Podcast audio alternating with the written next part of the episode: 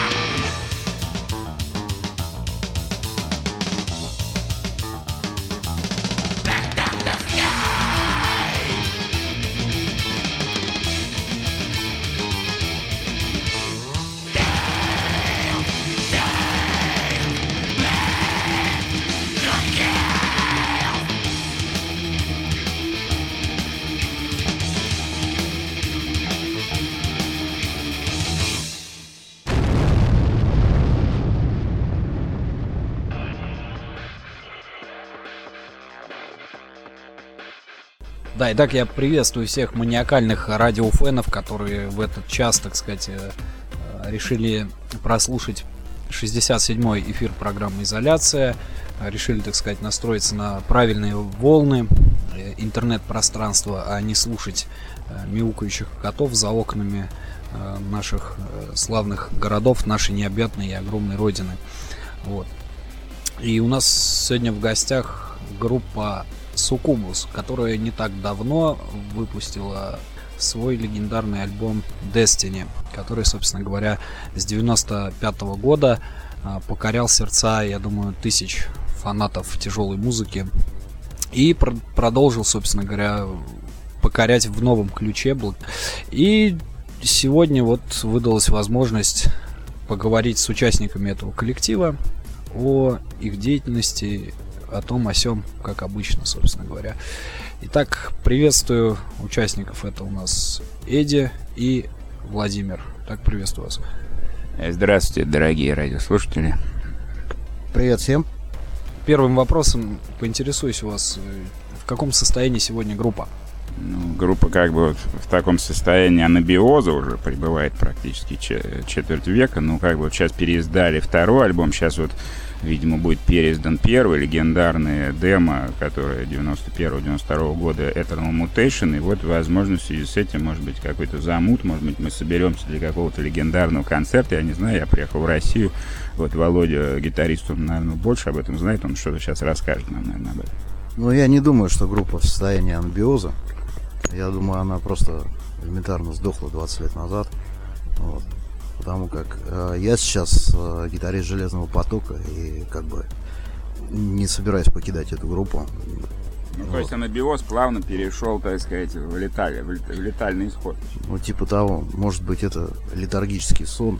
К тому же о возрождении Сукубуса без Светланы Шиговой речи быть не может. А Света, как 11 лет, уже не в рок-н-ролле. Она занята уже своим сыном. Да, она немножко вот. как-то погрузилась в семью и немножко другая жизнь.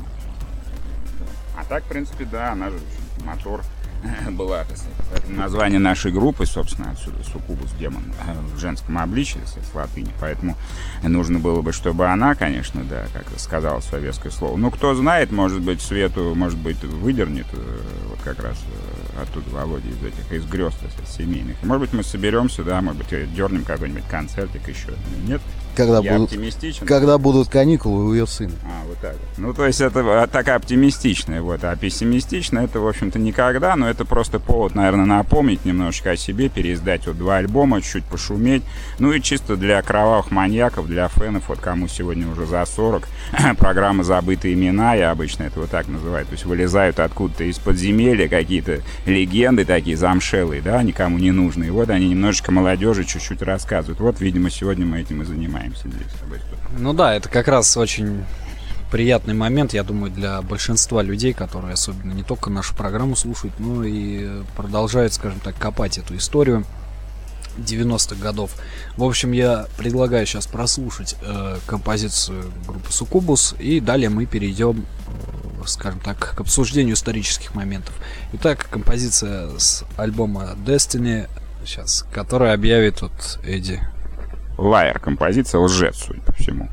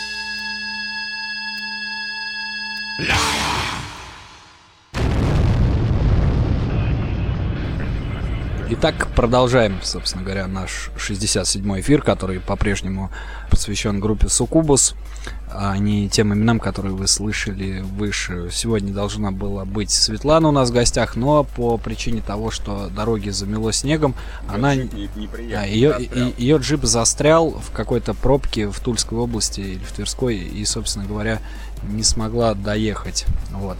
Но это не помешало тому, что мы записываем эфир с другими участниками этого коллектива. Вот.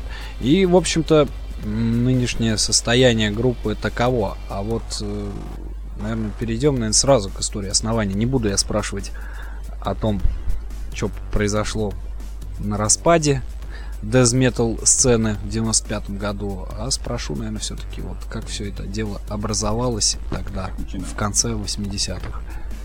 Я, насколько знаю, вот э, первый-то состав группы был в 90-м году, там совсем одни прям девчонки были. Вот Света была основательница группы. К сожалению, до наших дней вот э, никто из этих девочек уже не дожил в плане, как в музыкальном плане. Так-то они живы, наверное, все где-то тоже замужем, наверное. Вот. А Света осталась единственной вот к 91 году.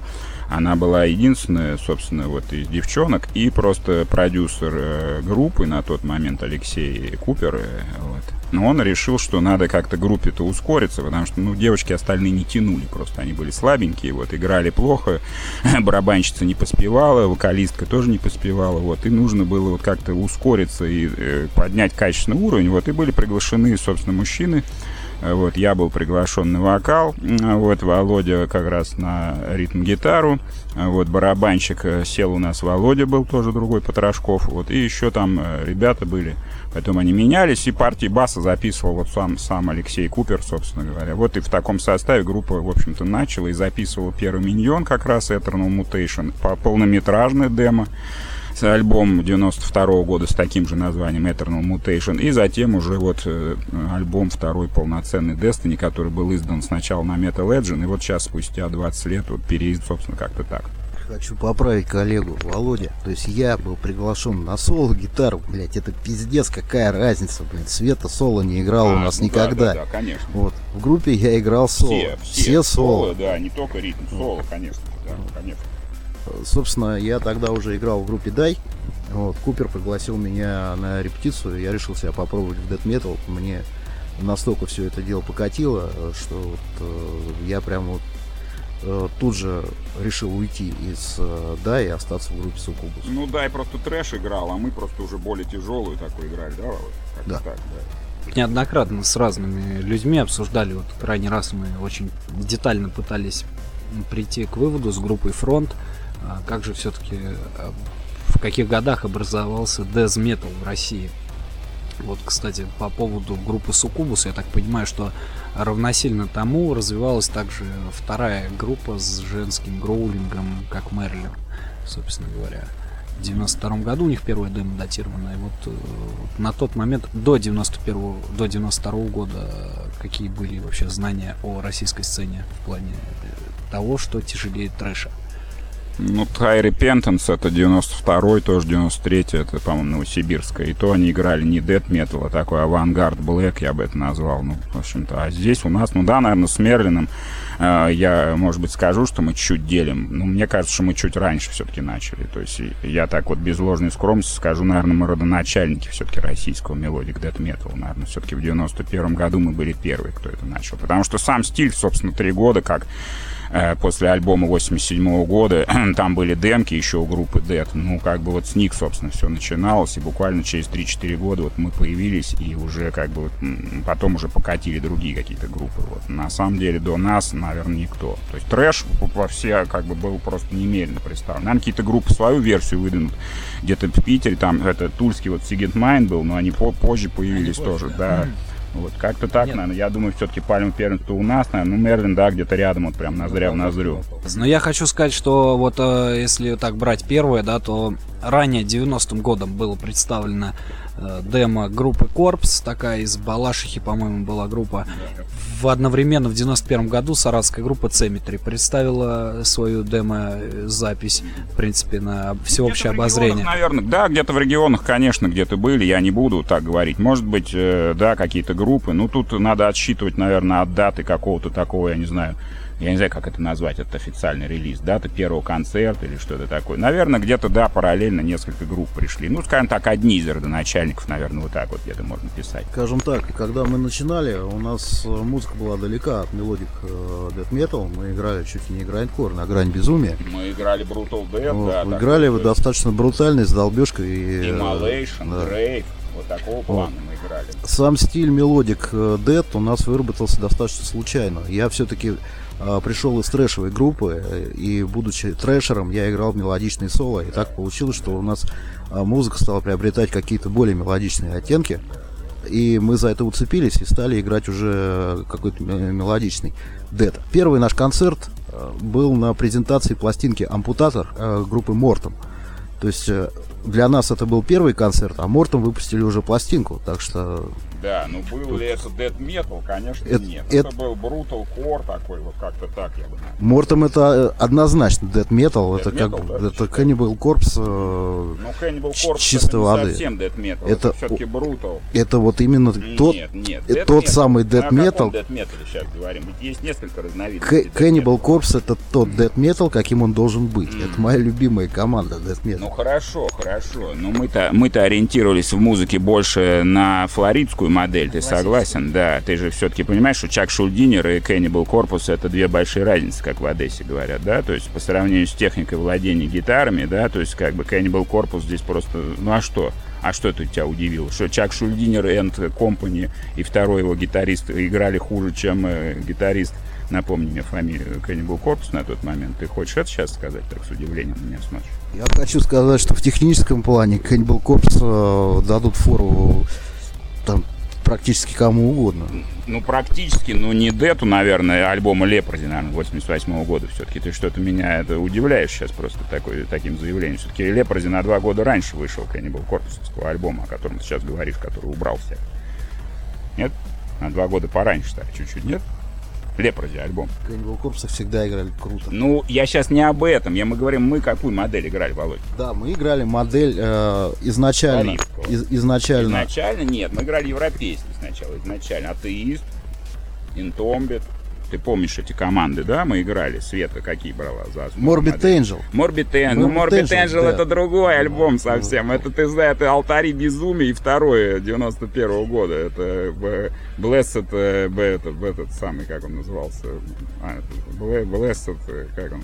Напомни мне название. 91 Нет, это не то все. Мы играли флоридскую модель, ты вспомни. Это же был, это Чак Шульдинер и альбом Лепрози 88 и Spiritual Healing 90 Вот за основу как бы брались вот эти структуры. Ага, и 88 только добавили 90. туда долбежки еще. Ну да, да, но вот это уже пошло. Ну ты вспомни, с кем нас сравнивали. Нас сравнивали с группой Benediction. Benediction The Grand Leveler 91 года альбом. Suffocation Франк Мулин вокал мой был в 91 году, как у Suffocation вокал. Ты помнишь, Купер там все восторгался, кричал, что Suffocation Франк Мулин. И, к- ну, Cannibal Corpus, я тебе говорю, ну, ну нет, это самое, ну как, ну только долба вот эти, сбивки вот эти, вот это Вот да. Чем можно было в Suffocation э, восторгаться, так это игрой барабанщика. на Да, да, и сбивки вот эти, да, барабанные, вот эти э, мо- мощные, вот эти двойные, вот эти лупы, вот эти, да. а Купер делают. тогда говорил, что вот Cemetery э, рулит.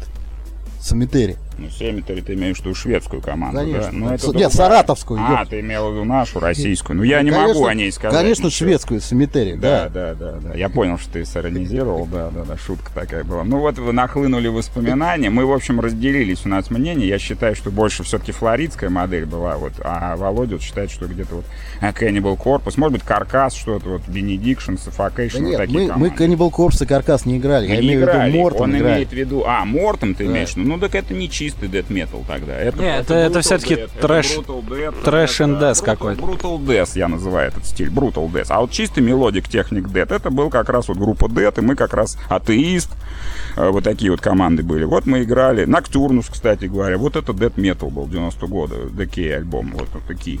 Вот. вот это вот такого плана мы что-то играли. Вот. Ну, я считаю, что одни из первых, как-то вот так, наверное, надо назвать. Да, были где-то в провинции какие-то группы, я ничего о них не знаю. Вот Володя знает, я ничего не знаю об этих группах. Ну вот еще вспомнился коллектив NL Pass, который, собственно говоря, Ну, была был в такая, гостях да, у меня в каком-то там уже эфире, я уже не помню. Ну, можете посмотреть э, в, в хронологии. Продолжаем, так сказать, беседовать. Ну, я думаю, многим будет интересно также, как писа... пи- происходил процесс записи, потому что ваши записи, они все-таки отличаются от тех записей, которые предоставляла SNC, э, небезызвестная студия TEF и без Enterprises. Вот, э, собственно говоря, как у вас происходила запись и где, в каких условиях? Запись происходила на студии Aria, Aria Records. Э, продюсерами, звукорежиссерами у нас были э, Владимир Холстейн и Виталик Дубинин. Первая самая демка в 91 году писалась на ВДНХ Рекордс. Это был вообще как бы какая-то такая мини, вообще какая-то студия там при 37-м ПТУ. И там были какие-то ребята, я сейчас просто уже Дима даже не помню фамилию. Да, Дима вот. Синельников. А, ну вот, вот, Володя, помню, да. Дима Ну, Синельников это э, очень известный такой, значит, э, звукорежиссер. Он же у нас отыграл партию на Волторне. Да, да, кстати Вот, говоря, э, там вот она звучит. В основном знаменит тем, что мы, когда на репетиции приезжали, э, частенько нам приходилось лезть э, через окно, потому что Дима Синельников был в говнище пьян. Вот. Ну, спал просто, банально спал. Он тупо слышал. нажирался и спал. А, да, он спал. Ну, он работал в ПТУ чем-то типа завхоза или еще кем-то. завхоз, Ку- что-то Да, да, да, что-то такое. В общем, в его обязанности входило предоставлять актовый зал для репетиций.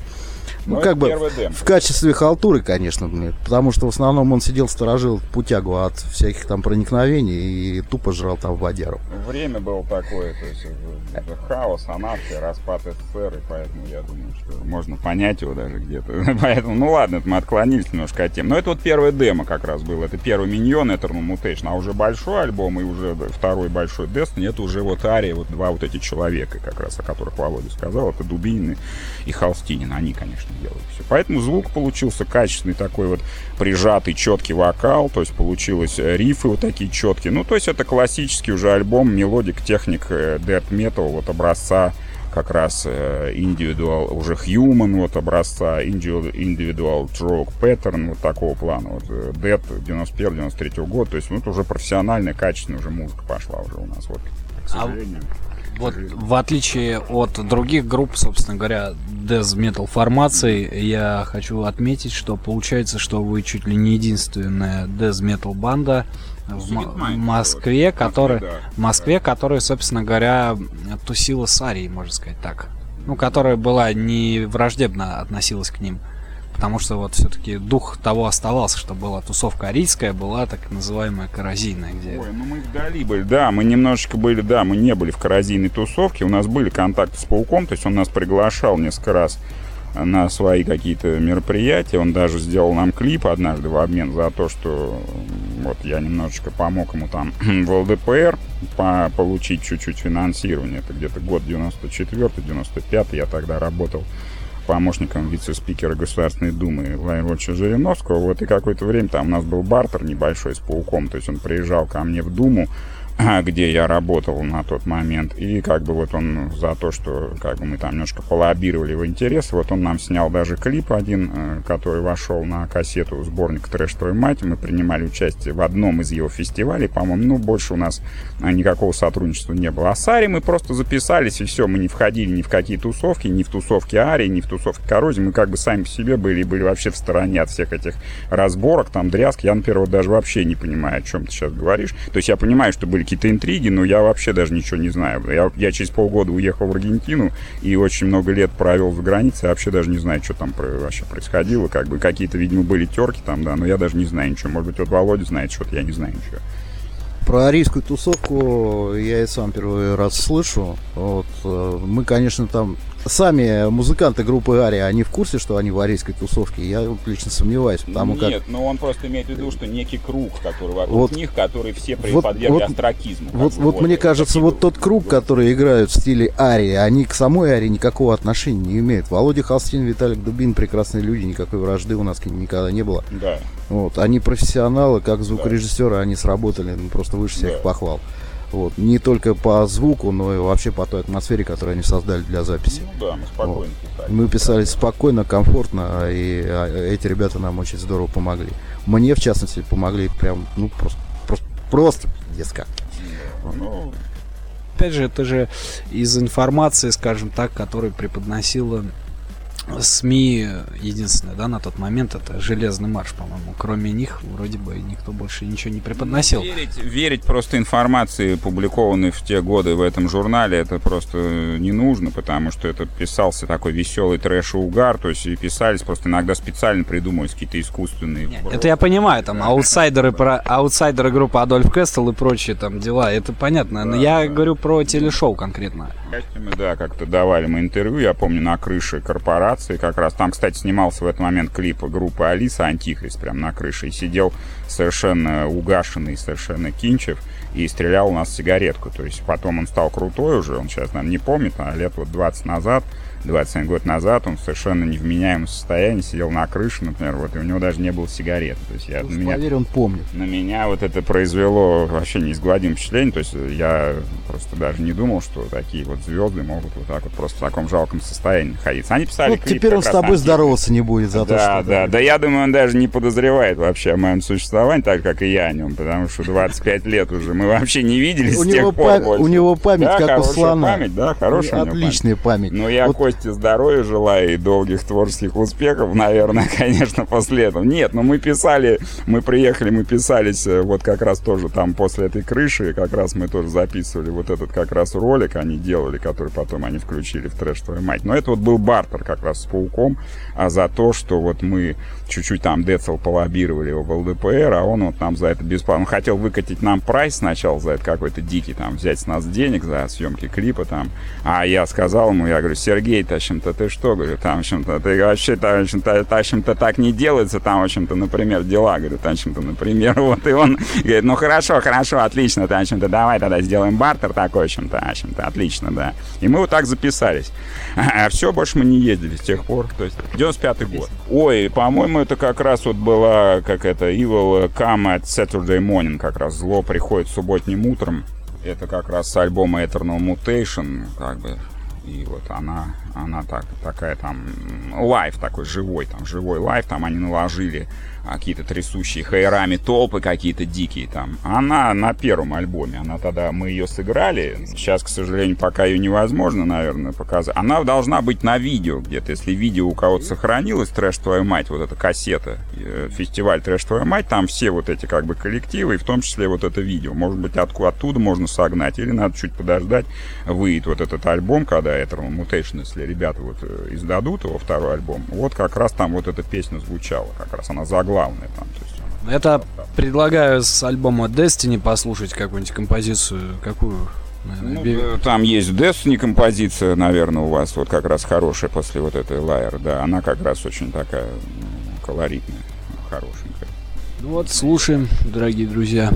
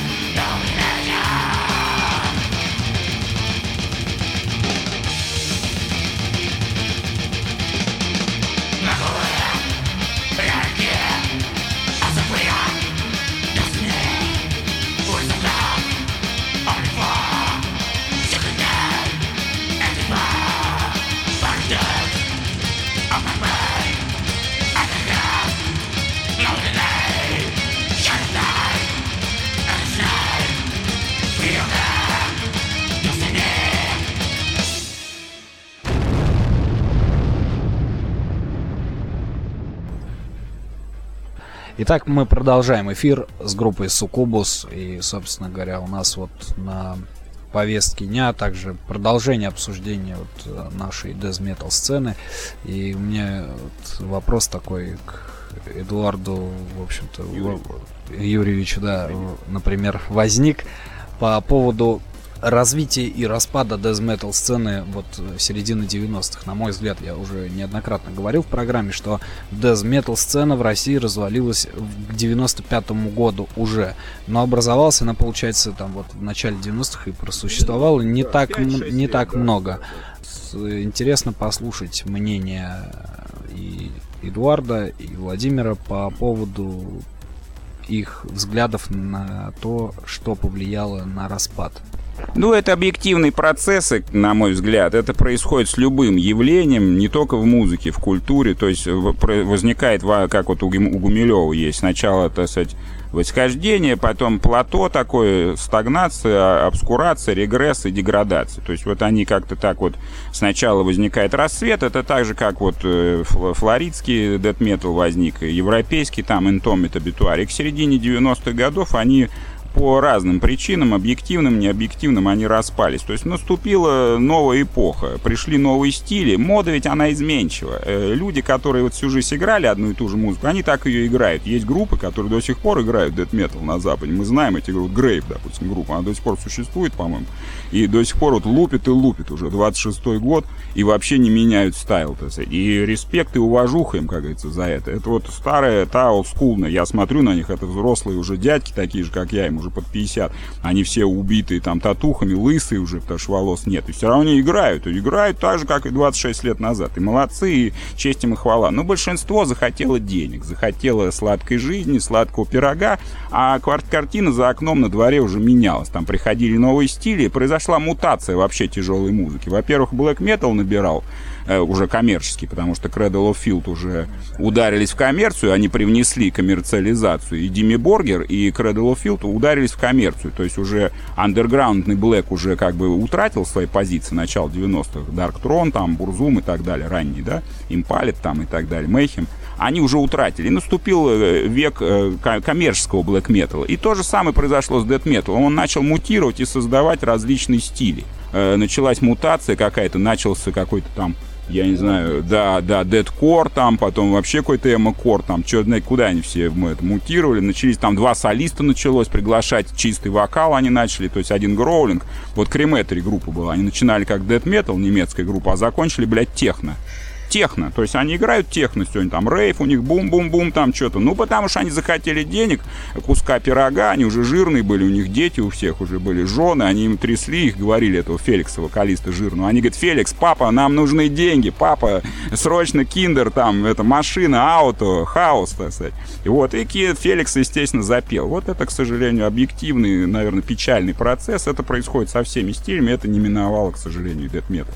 Но я имею в виду в России, вот что а, на твой взгляд? как произошло? Ну, там вообще катастрофа произошла. Там же в 98 году у нас дефолт случился и рухнуло вообще нахер все. То есть... Нет, ну вот трэш-метал сцена, я считаю, она развивалась до 91 -го да. года, потом все у нас перетрансформировалось в дэз-метал. И сегодня до сих пор существуют трэш-группы, вот в частности, вот Володя, наверное, он расскажет об этом больше, он знает, так сказать, сейчас он потом присоединится к нам. А я хочу сказать, что у нас почему произошло? Ну, экономические трудности прежде всего, и люди многие просто устали пробиваться, потому что не было даже какой-то элементарной музыкальной индустрии, не было даже лейблов звукозаписывающих, таких как Эраше, э, там этот самый Century Media, там этот самый, как он назывался? Ну, в общем, вот эти вот все, на, как Phonus Records, то есть на которых писались вот эти э, десовые команды Запада. А у нас их просто не было. То есть занимался Женя Прайс, Аксенов, то Metal Legend. И, по сути, все, наверное, в Москве. То есть ну, особо-то никто и не занимался. И Паук, и все. Ну, вот Союз что. еще помогал. Ну, Союз это и был, Женя. Это Metal Legend Союз. Это он туда да, ездил. Да, мы да, с ним да, вместе. Да. Мы с ним вместе ездили обивали там пороги этих тупых чиновников, которые ничего не понимали. Говорит, ну ладно, давайте, говорит, пусть там выйдет все. То есть им абсолютно это неинтересно было. Люди выпускали Лепса, там, Натали, э, допустим, там, и шансон какой-то, и какой там дед метал, вы что-то. Поэтому к 95 году оно закономерно как-то все все это вот э, экономические, прежде всего, вопросы, и многие люди устали и просто э, бежали просто. Слабость какая-то, может быть, конъюнктура, и даже сейчас сложно их э, в этом упрекнуть, потому что тяжелые времена были. Я вспоминаю, 95 год была нестабильная экономическая ситуация в стране, то есть постоянно лихорадила экономику, постоянно, и не было базы никакой. И группы, которые вот уже застолбили, типа Арии, там, да, крупные какие-то группы, они застолбили вот эти пространства и косили, ездили, молотили. А маленькие группы так и не пробились никуда. То есть везде была Алиса, Везде был ДДТ, везде был Наутилус Помпилиус, везде был Чай, Фагата Кристи, вот это вот все было, а Dead Metal ни одна группа как бы не вылезла вот такая крупная. Я не могу Катарсис назвать Dead Metal, ну, это же да, не да, серьезно, да. да. Энзон была группа, у них была попытка пробиться, Энзон такая группа была, Лобанов. Вот, они пытались, они что-то даже клип какой-то сняли, там пришел какой-то к ним мальчик, э, спонсировал даже клип, я помню, по Биз ТВ показывали, но это не пошло все у них тоже. Но я хочу сказать, вот, наверное, если бы сегодня Анатолий Анатолий Крупнов был бы жив, мне кажется, он бы так как-то, наверное, иначе отреагировал. Потому что вот если брать ситуацию с группой Черный обелиск на тот момент, которая выседала на без Enterprises, э, я думаю, вот у них все было хорошо. Нет, я на мой знаю взгляд. Жана Сагадеева, который в те же годы был на Бизе, у них все было очень плохо. У Жана был длительный период запоя, он долго пил. То есть у, после вот такого звездного часа, начала 90-х, когда он перед миллионом человек выступал, когда вместе с Пантерой, этот знаменитый фестиваль, в середине 90-х он не лучший времена переживал, в конце 80 90-х. и сидись. Да, ну да, да, да, там очень, да, я просто Пантеру вспомнил, а там были гораздо более крупные монстры, конечно. С Black Rose они. Да, ты бы еще сказал, да. Не, ну я просто Пантеру первое, что на ум пришло. Металлика, конечно, ICDC, безусловно. Расскажи. Вам. Я думаю, вот что произошло. Э, значит, э, когда мы начинали, вот э, когда Сукубус был на пике, мы спокойно собирали какой-нибудь ДК, э, человек 400, 600, 600 это... И... То есть, э, если, например, реклама этого концерта появлялась дня за три, ну, да. за, за два, за три, афиши в, на районе, то собирался полный зал людей. Да. Потому что эти концерты были событием. Я давал по 40-60 автобусов. Вот. А после, скажем так, 95 -го года э, люди появились всякие такие нашествия, Казантип. Э, да. Вот. И надо было быть форматом этих фестивалей чтобы собирать такие вот залы. Собирать 20 человек в клубах, э, это мало кому интересно. Надо сказать, мертвечина, Dead Metal, никогда не была прибыльным занятием. Вот. То есть э, денег это все равно никому не приносило, но зато приносило кучу народу которые приходили. Драйв, драйв, да, драйв была. Да, и когда... Я, я бы не сказал, что сейчас Dead Metal нет групп этих просто сотни есть, по, есть, по Москве. Да, вот слышал, Каждую нет. неделю проходит, э, проводится какой-то фестиваль Dead Metal. Сейчас на волне вот. ностальгии. Сейчас в каких-нибудь маленьких клубах э, туда приходит человек 25 не, ну не 25, там Нет. формат э, фестиваля Fuck and Destroy Fest и Койот Brutal Fest это довольно-таки серьезное мероприятие, которое проводится для Москвы и для России в целом. Вот, там, конечно, там группа-то выступает там по 20, по 30, грубо говоря.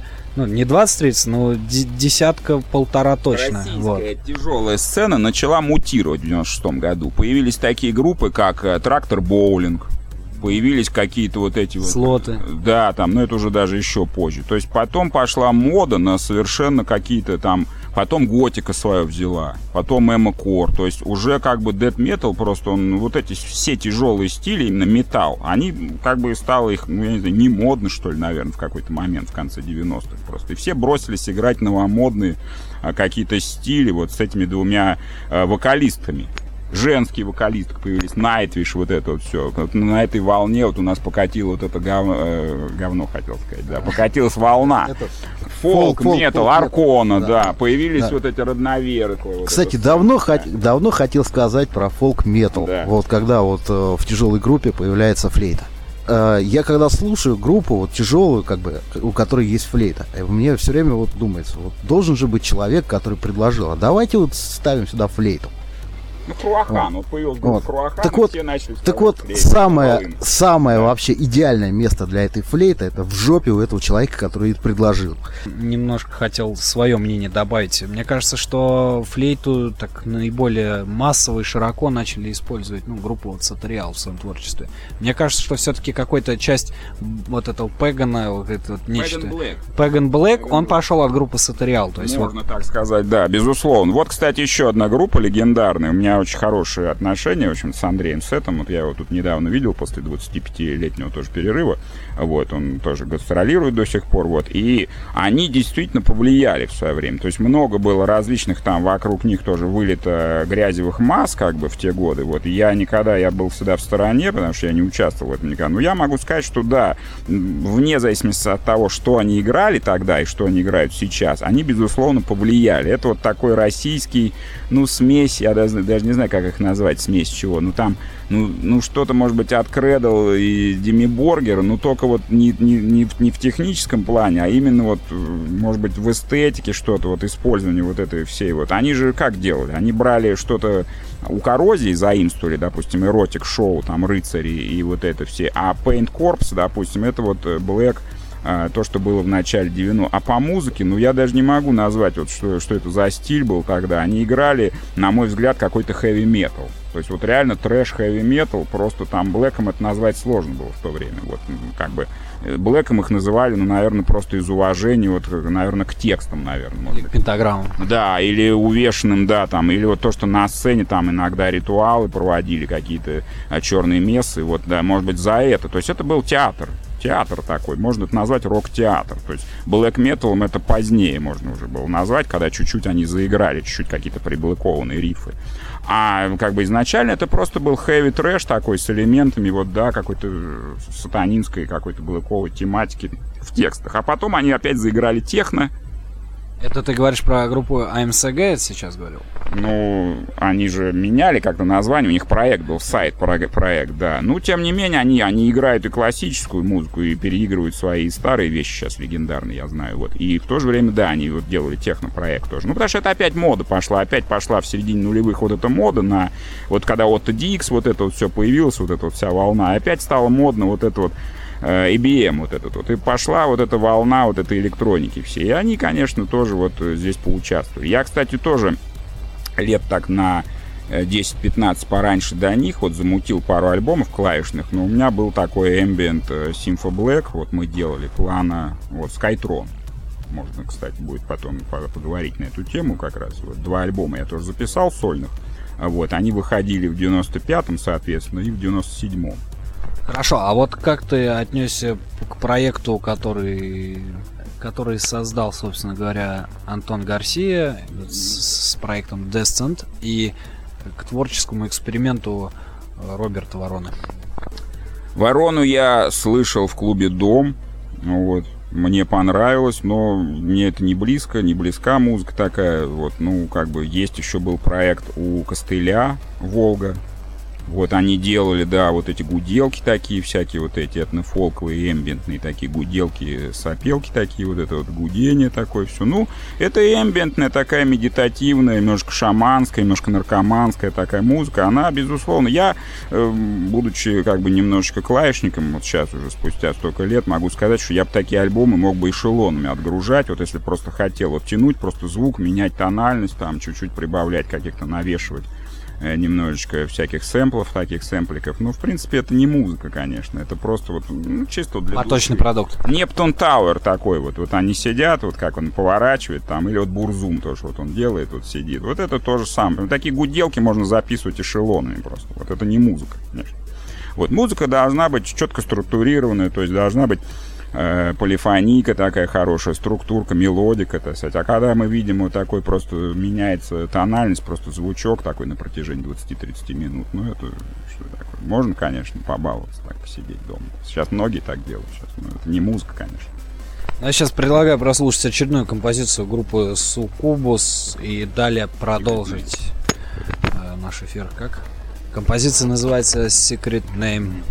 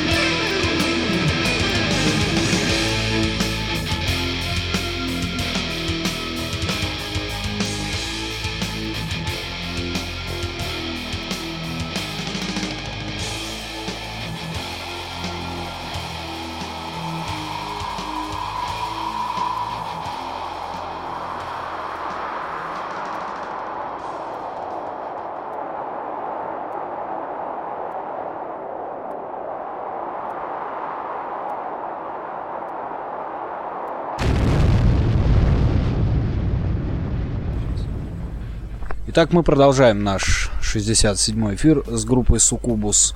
И, собственно говоря, вот по поводу развития дезметалла и распада сцены, я думаю, теперь на этот раз спросим Владимира, который, собственно говоря, вот более-менее подробно может описать свои взгляды на тот период. А есть люди, которые, вот и я в том числе, которые, в общем, э, не могут играть музыку, которая им не нравится. Вне зависимости от того, модно это или не модно.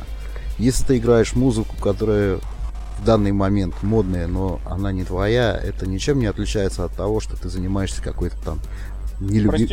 нелюбимой работой, допустим. Ну, по принуждению. Нелюбимая. Это. Да, то есть, ну... Музыкальная проститутка. Ты также можешь зарабатывать деньги, там, разгружая вагоны, например. Вот. И это будет одно и то же, что ты играешь музыку, которая тебе не нравится. Это конъюнктурщики. Вот. Собственно, э, я... У меня был такой перерыв. Э, я находился в медитативном алкогольном э, отпуске. отпуске, да, вот, познавал себя, вот, на протяжении лет это к 10. При этом я гитару не продал, я всегда на ней играл, вот, у меня была группа, которую я создал, там, Овертайм она называлась.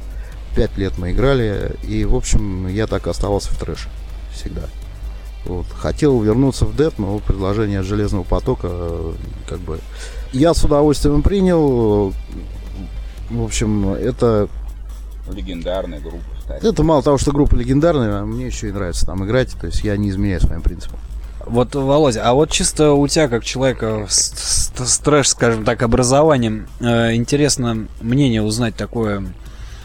В свое время мы очень долго спорили с Максимом Лайко, небезызвестным, на этот счет, что трэш-метал умер.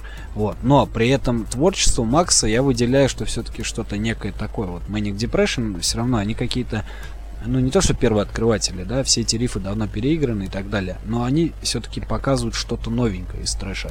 Твое, твой взгляд на то, что реально ли сегодня в трэш-метал музыке что-то новое преподнести и придумать? Конечно. Вот э, я с Максом играл не в Manic Depression, а в, в Empire Rising я с ним играл. Мы тогда делали кавера группы Creator. Вот, кр- кроме того, что вот, играли свои вещи. И трэш развивается. А, да, вот, кстати, тому пример. Та, тому, при, тому пример, э, скажем, группа Exodus. Да. Вот. Группа древняя, как говно мамонта, реально. Вот если там слушайте какие-то старые альбомы, там, э, и сравнивать с тем, что они делают сейчас, э, разница огромная. При этом не выходя за рамки олдскульного трэша, они играют его по-новому. Вот. Допустим, Slayer, они как его рубили, э, так и рубят и сейчас. Вот. А Exodus, эта группа очень сильно развивается. Прям вот шикарно. Взять, например, группу Pestilence. Ну, правда, сейчас уже... Нет, ну, они сейчас, правда, распались.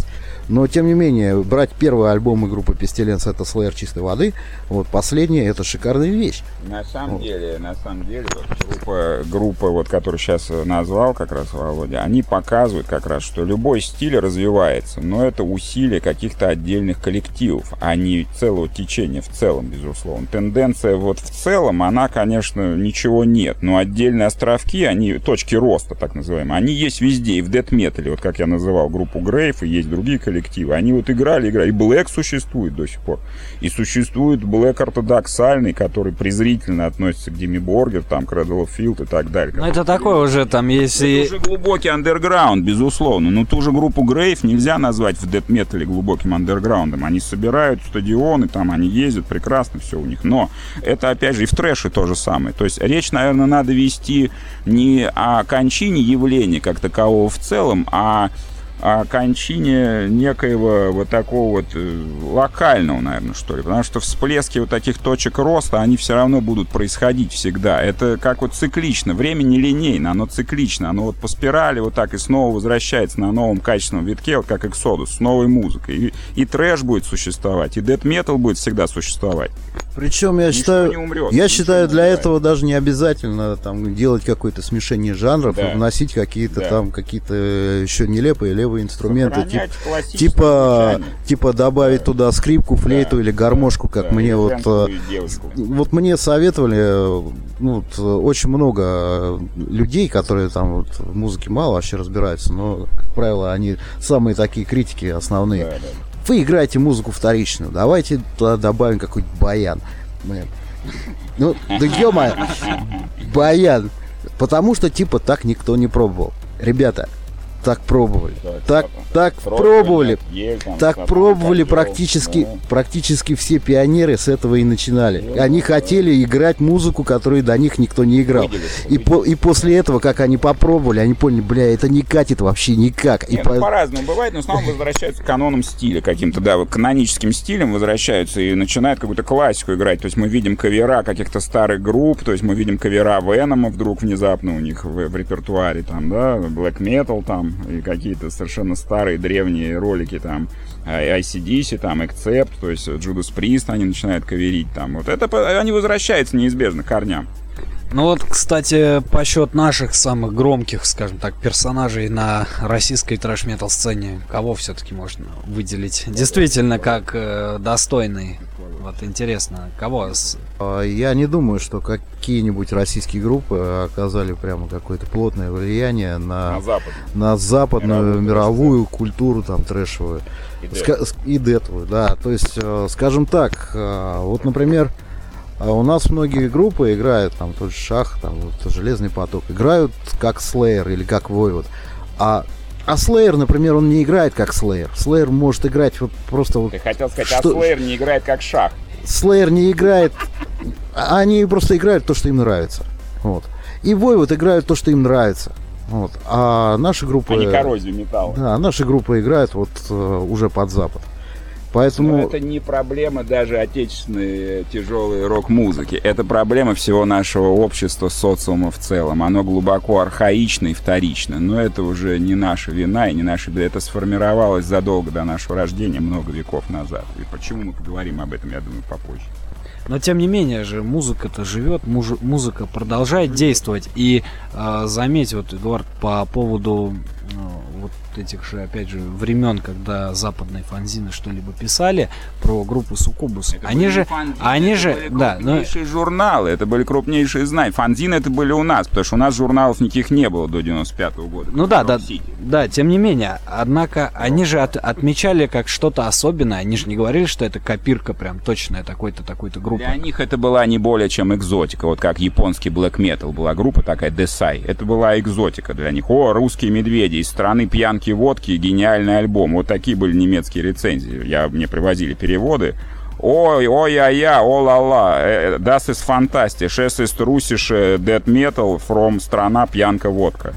Вот это реальные были вот такие рецензии. И 15 баллов из 15. То есть немцы великодушно давали высоченный балл. Для них это было что-то новое. Ну, как мы говорим, для них это вот наша чуть-чуть экзотика. Потому что, во-первых, никто не был знаком. Вдруг им прислали просто вот Женя Аксенов Прайс, он как раз присылал вот это все к ним туда, в эти журналы. И для Metal Hammer, допустим, немецкого, это было удивительно, конечно. Потому что они такого вообще никогда не слышали. Ну, я считаю, что из нашей сцены альбом группы Grave Site Sinful Location, я считаю, это все-таки был некий прорыв определенный. По крайней мере, есть чем сравнить. Если люди привыкли сравнивать небезызвестный Bleeding 94 года, я считаю, можно сравнить на наш Sinful Location. Вот как ты, как ты считаешь, вот, Владимир, по поводу альбома Grave Site? Блидинг это лучший альбом всех времен. И, честно говоря, не, специалист по грейсайд. Ну вот. Но он спрашивает, оказали они какое-то влияние? А я их не слышал ни разу. Ну, на мой взгляд, вот я скажу, на мой взгляд, безусловно, какое-то что-то свое они привнесли, но опять же, это не оказало никакого влияния на западную сцену. Вот в чем парадокс, понимаешь? В России, да, они что-то новое сказали в этом стиле, но опять же, на мировую западную вот эту сцену они никакого влияния не оказали. Ну, не происходит конвергенции такой, в одну сторону только идет. Ну, на мой взгляд, конвергенция не произошла из-за вот этих экономических Совершенно предпосылок, верно, в том числе, да, которые, числе. собственно говоря, И нам вот это помешало, совершенно верно. И наши когда, это когда помешало. как раз-таки вот этот вот момент, э, Да, да. подъем А дезметал здесь расстрел начался. Да, тут расстрел парламента, и Да, все это всё быстро На рухнуло. два года вообще. Просто, да, совершенно верно. И Грейвсайд, и Сукубус, и какие-то другие команды. То есть, на мой взгляд, Некроканнибал, да, почему нет? Эти все команды, они могли. Вот почему западная группа Ноктуру... Ой, ну, западная, украинская группа Ноктуру Мортум, почему она поднялась? Потому что они в тот момент поехали в Польшу. Они поехали на Century Media, они поехали еще куда-то там в Германию.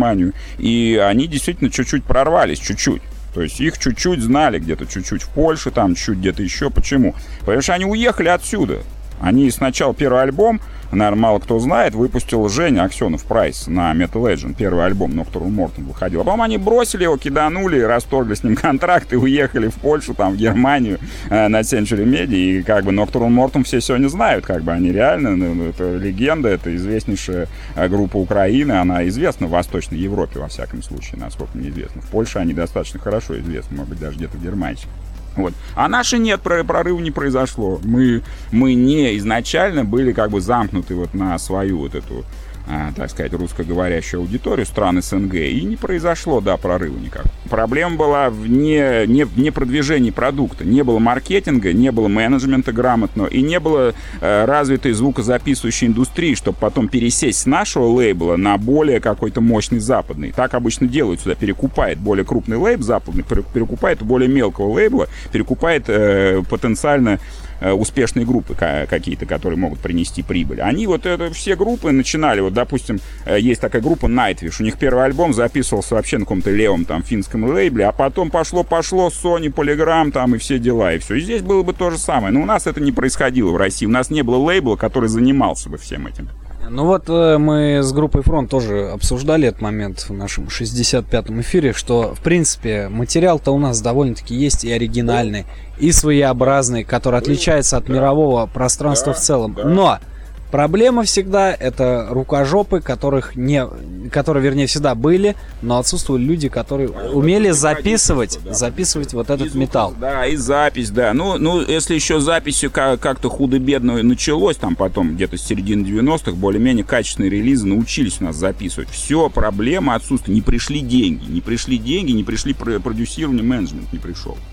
А вот как ты считаешь, в чем проблема сейчас, в 2016 году, качественно записаться? Вот, э, Только се- деньги. се- Только деньги, наверное. Если есть деньги, записаться качественно не проблема. Я слышал э, г- альбомы в стиле вот недавно Ктулху, К- Cosmic Cult 2014 года, пластинка какая-то тамбовская, какая-то там ну, сибирская группа, Cosmic Cult называется, космическую, там Ктулху такой нарисован на обложке, не помню, как эта группа называется. Прекрасная запись, сочный, плотный саунд, Cosmic Cult, космический культ. Не, потом. ну все равно, вот э, многие, деньги, многие группы деньги. выдают какой-то просто пиздец, я хочу сказать, вот. Плохо играют. Ну, возможно, тоже, да, и пло- плохая игра плохо сказывается на этом. Ну, плохо, если играют и плохо записывают, это катастрофа. Но если группа хорошо играет, найти хорошую студию для записи сейчас не проблема. Вот сейчас, в 2016 году, были бы деньги. Опять же, где взять деньги? Должен продюсер вкладывать все это. Это не музыканты должны где-то корячиться на работе там в свободное от э, музыки время, где-то работать и зарабатывать деньги на студию, чтобы записаться, заплатить эти жалкие 2-5 тысяч долларов, э, гроши эти отдать свои трудовые этим э, алчным, так сказать, арендаторам звукозаписывающих этих студий. Нет, это должен заниматься продюсер, это должен прийти какой-то грамотный, обычно всегда бывает еврей какой-то, какой-то человек шустрый такой, который с деньгами, он должен вкладываться, но это никому не интересно, ни евреям, ни кавказцам, ни кем там, которые слушают русский шансон, там, лепса, им это не интересно все. А у русских нет денег традиционно, это уже, это проблема стара как мир, у русских все время нет денег. Вот я русский народ уже наблюдаю уже тысячу лет, все время нет денег у нас. Каждый век у нас все время не хватает денег. Деньги есть у кого угодно, у любого народа мира есть деньги. У англосаксов есть, у германцев есть, у евреев, у этих даже, у японцев даже есть деньги. Вот у них есть целый стиль, джей-рок называется, Visual Kei. Там мальчики переодеваются в девочек. Вот Они бегают, у них есть деньги. У нас нету денег все время. Поэтому ни, ничего не развито у нас, ничего нету. Ну, скажу об этом, э, уже зная эту проблему изнутри. Вот. э, Сейчас Железный поток работает над записью альбома. А Мы записали пока две песни на студии. а Запись шикарная по качеству. Вот. А, продюсера и спонсора у нас нет, мы вкладываем деньги сами. Вот опять.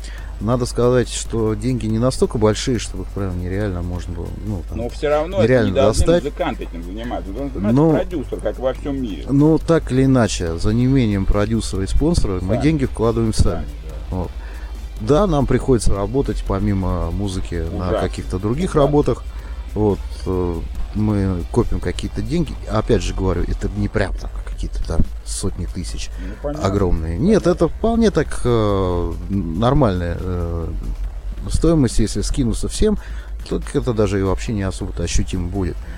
Так что я не вижу, какие проблемы сейчас записаться. Проблема в том, что записаться нет никаких проблем. Проблема в том, что вот на дворе 2016 год, а проблема та же, что и в 1990 стоит. То есть прошло 26 лет, ничего в России не меняется. То есть мы опять изыскиваем деньги сами. Опять музыканты. Да, это небольшие, да, им не тяжело, да, не сложно. Но почему это они-то делают? Это должен делать продюсер. Почему был продюсер Юрий Азиншпис, который раскрутил всякое говно, царство ему небесное, этому Юрию Азиншпису, да, вы все знаете этого человека, он раскрутил Диму Билана. Вы знаете, кто такой Дима Билан. Это страшно, это катастрофа, блядь. Ну, он поет, он все неизвестная звезда, все его знают. Почему? Потому что еврей Юрий Айзеншпис вложил в него 500 тысяч долларов в 95 году. И сегодня все знают, спустя 20 лет, кто это такой. Это страшно. Но я привожу это как пример, чтобы вы поняли. То есть в дэт-метале должны быть такие же Айзеншписы или Ивановы, кто Да угодно. тебя упаси, Ну, такие же должны быть. Я говорю, не дай бог, конечно. Конечно, не дай бог.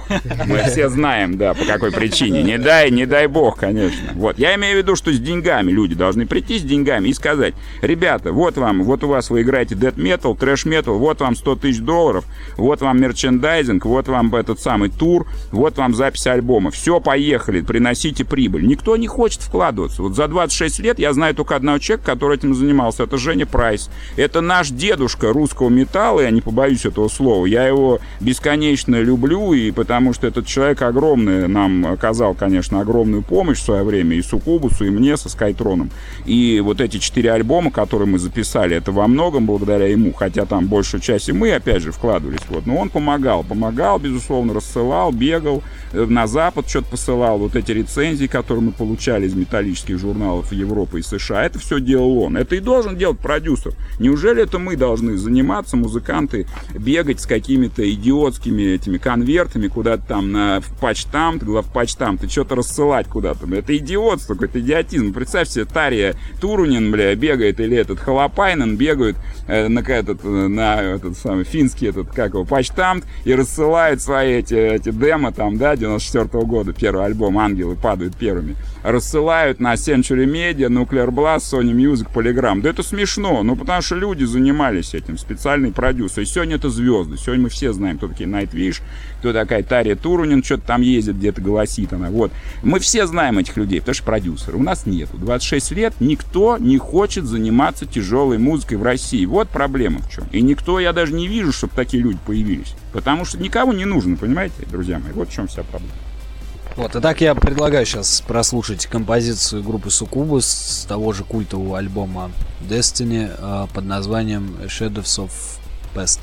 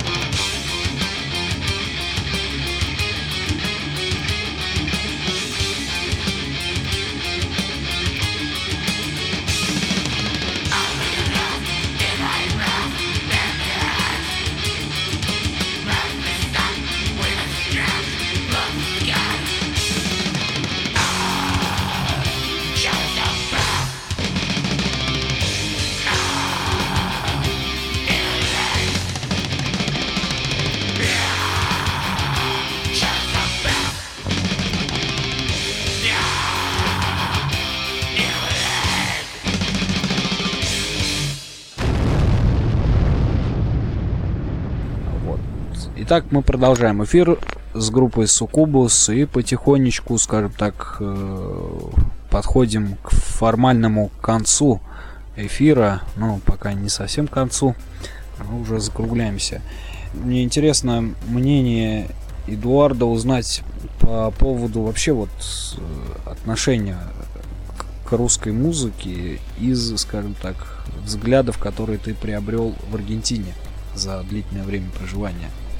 В Аргентине очень любят русскую музыку, но вот опять же на уровне вот матрешка балалайка. Вот точно так же, как они очень любят русскую литературу, у них это Толстой, Чехов, Достоевский. Вот точно так же они, для них русская музыка, это вот какие-то вот ансамбли Александра, Александрова, какой-то русской песни пляски, Калинка-малинка, то есть вот такой. То есть о тяжелой музыке они очень слабые представления имеют, естественно, на Западе и в Латинской Америке, и как бы в США, и Аргентина здесь не исключение, то есть они практически ничего не знают о России. То есть Россия у них это балет, да, это какие-то вот приезжают э, к ним разные ансамбли вот эти вот э, имени Покровского, там хор Александрова, какая-то Калинка-Малинка, медведи какие-то в попахах, вот это вот они знают. Да, ну Путин понятно, что он с их э, президентом, женщиной нашей Кирхнер встречался, она очень его любит, они там заключили договор на поставки масла идеал, так сказать, в Россию подсолнечное. Для них это очень важно было. А вот масло продается идеал везде, это аргентинское масло продается. Вот я сейчас прорекламировал. Да, может быть, мне что-нибудь с этого там потом копеечка какая-нибудь упадет в Аргентине, да. То есть они вот знают только какие-то немножечко, где-то вот чуть-чуть что-то классику какую-то. Вот то, что в советские времена им возили, экспортные. Вот балет в основном, какую-то вот такую старую нашу советскую дремучую и русскую народную музыку, какую-то калинку-малинку. Современную, тяжелую, конечно, они не знают. Не знают. Это беда, беда России уже много веков. Мы не научились экспортно хорошо представлять свой продукт, любой. Вот о России судят по икре, по какой-то балалайке, вот по медведям, вот Толстой, Чехов, Достоевский, вот осетринка, вот что-то так, водка. Вот водку, да, они знают, столичная, московская, вот они знают, Смирнов, Смирнов, хотя это не, не русская водка, но тем не менее, вот они знают ее. По поводу экспорта хотел сказать, вот э, попытки петь на английском языке, даже если они успешны, все равно это, ну, слушается как, как, англи... а как англичане пишут или англоязычные наши фанаты, которые также на русском языке говорят, они говорят, это как речь таджика для вас. Это то же самое слушается любая российская команда. Как, например, можно преподнести в экспорт русскоязычную речь? Никак, только в виде двух-трех экзотических треков на бонус-треках. Никак. Весь альбом должен быть все равно на английском, потому что это неизбежный процесс, это глобализация. Даже японцы, когда пытаются вылезти куда-то на какой-то рынок, они неизбежно заставляют свои крупнейшие вот эти джей-роковые группы петь по-английски. Неизбежно. То есть обязательно они записывают на, на английском альбом для английских фанатов и на японском для внутренних. То есть они делают вот так. То есть все крупнейшие группы, когда хотят на западный рынок вылезти, неизбежно обязаны петь на английском. Неизбежно. Но это объективный процесс глобализации бизнеса, вот этого шоу-бизнеса. Если этого не происходит, продукт не достигает таргет-цели, потому что э, западный потребитель, он хочет что-то такое слышать, хоть какой-то знакомый какие-то там бур-бур-бур, хоть какой-то пару-тройку слов, пусть они э, с ним там с рязанским акцентом будут, но в гроулинге это с, как бы не так фатально, как бы когда там Brutal Dead какой-то гроулинг, боулинг, там это не так фатально, там половина западных групп не слышно, что они поют. Рыбу какую-то там э, рычат. Вот, ну просто мы, мы подходим, опять же, вот к вопросу, либо патриотизм квасной, и мы полностью вот только на русском, но мы опять замыкаемся в своей собственной вот здесь аудитории. Ни одна чисто русская группа, ну вот даже Тату, да, была такой известный проект, вот э, две девочки изображали лесбиянок, они записывали для Запада синглы на английском языке. Здесь они пели «А-ля-ля, я сошла с ума, мне нужна она, самка кабана», да? А там они пели все равно «I, I want you», так сказать, «I love you», и мы, мы так сказать, э, with, with together, так. То есть они все равно обязаны это делать. Иначе, иначе мы опять скатываемся вот это гетто языковое. Мы есть группы, масса популярных групп, финские, израильские, еврейские, эти самые японские группы, они поют для внутренней аудитории на своем, записывают эту пластинку на своем языке, на родном. Но когда они вылезают за пределы своей страны, едут куда-то в турне а, США или Европа западная, или по миру где-то кота, обязательно записывают версию этих же песен на английском. Обязательно. Это неизбежно. Это процесс глобализации шоу-бизнеса. Вот только так. Кроме того, э, вот много групп у нас, которые все-таки поют на английском, но не достигают своей цели. Э, Я считаю так, английский язык при этом при всем должен быть грамотным. Да. Он должен быть хорошим, грамотным языком. То есть это не просто должны быть какие-то английские слова, а все должно быть и осмысленно, и грамотно изложено на языке. Вот у нас, например, вот Эдик э, пел так, что его понимали прекрасно какие-то англичане. Дело в том, что вот у меня лирика базировалась на мифологии Лавкрафта, на каких-то романах э, писателя Хасита Майкла Муркока, и поэтому там была достаточно серьезная философская лирика, как у того же Шульдинера в группе Dead. И э, проблемы не было, в общем, с написанием каких-то текстов о каких-то ужасах, о каких-то зловещих вот таких реминисценциях. Но, опять же таки, э, тексты должны быть осмысленные, тексты должны быть, э, конечно, грамотно интерпретированы. Я не могу пожаловаться идеальным точнее, как похвалиться идеальным английским акцентом, это заметно на ранних записях, но тем не менее Гроулинг позволял это как бы скрывать. Сейчас, конечно, мастерство владения языком намного улучшилось, но тем не менее вот группы должны, безусловно, владеть английским в совершенстве, если они хотят что-то достигать. Но это, опять же, не главная причина. Главная причина, как я уже сказал ранее, это отсутствие грамотного маркетинга у нас в России, а вовсе не языковые или там какие-то другие проблемы. Это тоже есть, но это не главное. Вот у нас наверняка найдутся слушатели, которые э, всячески там пытаются иногда в комментариях указывать, вот пиздите, пиздите, а дел никаких нету. Вот э, мне интересно просто тоже так внутри себя вопрос задать, а что же делать дальше? То есть вот мы обсудили эти проблемы, каким образом мы можем решить? Вот я, то есть, могу показать, да, как ан- аналог какой-то группы, показываю в эфире, вот, ребят, слушайте, э, слушайте их мнение по тому или иному. А что же делать дальше? Вот они наверняка зададутся таким вопросом. Как ты считаешь, как им ответить-то нужно? Ну, я дзен-буддист, хаосит. Вот с точки зрения дзен-буддизма и хаосизма ответ ничего не надо делать вообще. Все либо придет само, либо не придет никогда. А для тех, кто придерживается более каких-то вот таких... А как же, а как же фраза под лежачий камень вода не течет? Нет, нет, нет, это абсолютно не так. Все, все происходит, происходит только то, что должно произойти. Все произойдет само.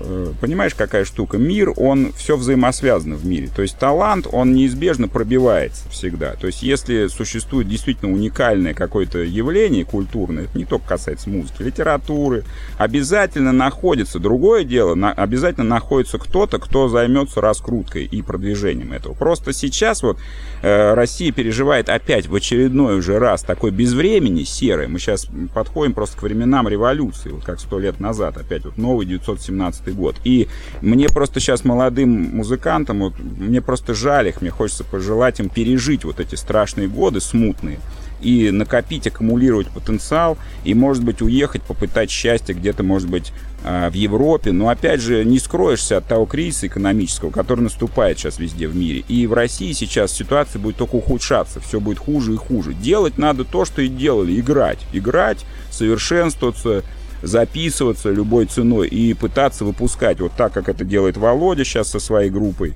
э, либо искать какого-то продюсера, спонсора, что вообще невероятно, сейчас нереально в условиях э, санкций, экономического кризиса, да, которые сейчас накрыли Россию. Мы все знаем, как сейчас тяжело стране и всему, э, так сказать, нашему населению. И как бы очень тяжело. Поэтому пожелать я могу только играть. Делайте то, что э, должно, и будь что будет, как э, в свое время в трактате в одном записано было оккультно. Ну, я со своей стороны хочу добавить, что, например, отсутствие продюсеров э, связано с тем, что люди не хотят вкладывать деньги, потому что они не получат с этой музыки прибыль. Заведомо, Потому как что- они думают, убыточное экономическое Да, да, потому что считается, что эта музыка никому не нужна, Да, некоммерческое. Некоммерческая. Но популяризацию музыки э, обеспечивают средства массовой информации. Средства массовой информации, как э, мы все видим, оно сейчас занято пропагандой вот этого попсового оккупационного режима. То есть уже как на протяжении там 15 точно последних лет. Куда и подмешали уже и Мумитроль с говном смешали, и Чечерина и прочее вот это вот.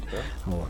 А сейчас вообще оккупация, я считаю, СМИ, вообще все всевозможных, там, начиная от Кобзона. Безумная вата такая, безумная вата патриотизма. я так Нет, причем вата не только в плане политическом, она в Нет, музыкальном. Я имел в виду музыкальную вату, конечно. Я имел в виду не политическую отнюдь. Политическая это отдельный разговор, конечно. Именно то, что происходит, вот э, происходит такая ватнизация, именно шансонизация, можно назвать, люмпинизация, быдлизация идет шоу-бизнеса нашего, музыки всей и все, всего искусства идет быдлизация, обыдление. То есть вы посмотрите, кто сегодня народные артисты России, да? Григорий Лепс, да, Басков. То есть вот пока вот это... И оно все в кремлевских Влад- концертах. Влад Михайлов. Да, Влад э, Михайлов, ну ладно, ладно, понятно, да. Они вот эти все люди, это люди, вышедшие, я не побоюсь этого слова, из блатной какой-то вот такой вот уголовно-криминальной совершенно тусовки 90-х, лихих 90-х, которые пели в ресторанах, в этих бандитских, которые были на Брайтон-Бич. Потом они все вернулись сюда, все эти Любы Успон, Успенские. И сегодня они народные артистки России. Вот что мы видим сегодня. Это катастрофа, конечно. И поэтому для молодежи, для молодежи единственная отдушина – это вот андерграунд. Вот то, что они сидят и слушают вот эти вот группы. Ведь почему появился вот этот Эмо Кор, да? Не потому что там Токио отель был, да? Или какие-то эти самые... А потому что люди устали, их тошнило уже от этого, как Земфира спела. Я теперь понимаю, кто слушает группу, эту певицу Валерию, то есть эти лица. То есть даже Земфира сама, которая сегодня тоже уже попса и уже совершенно такая ватная, но даже она в середине нулевых, она была какой-то глоток свежего воздуха по сравнению с той попсой, которая у нас вот здесь царит уже последние 26 лет. Это катастрофа просто то, что у нас сегодня по телевизору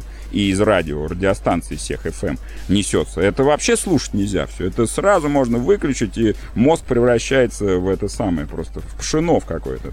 Ну, с другой стороны, вот был раньше канал Иван, который был посвящен рок-музыке. Сейчас а, Талмацкий старший, а, и теперь там только рэп. Но, Да. я, но я бы не сказал, что у нас прямо толпы рэперов ходят Нет, а, по улицам.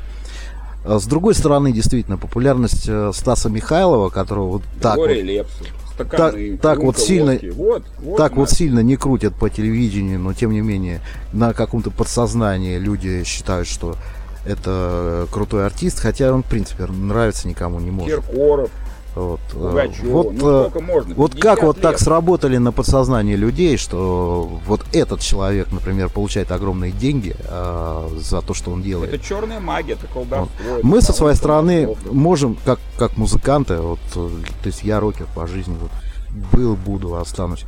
Я буду просто играть все время, всю жизнь. Буду делать музыку.